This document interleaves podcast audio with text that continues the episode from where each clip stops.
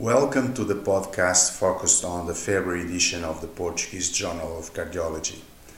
I'm Mário Oliveira, the editor in chief of the journal.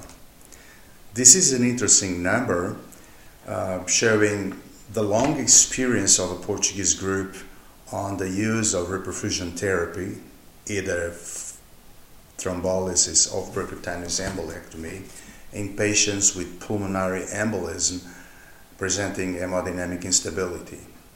The study concluded that reperfusion therapy still is underused despite significant evidence of a decreasing of mortality and events in short and long-term follow-up.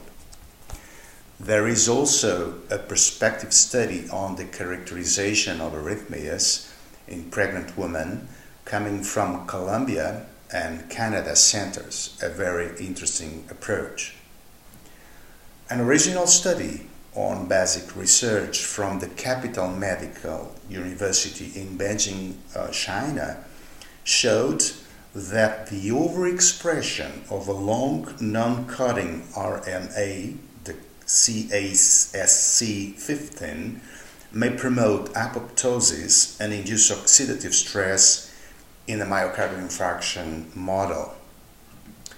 In the current perspectives issue, uh, we have a collaborative international point of view regarding sports cardiology and, of course, the need for a discussion of the benefits, the risks, and tailored therapy um, prescription, particularly in heart disease patients.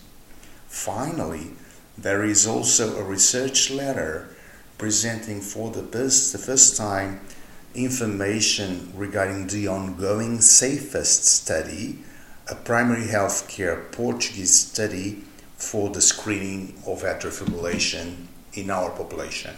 I hope you enjoyed this number. All the best.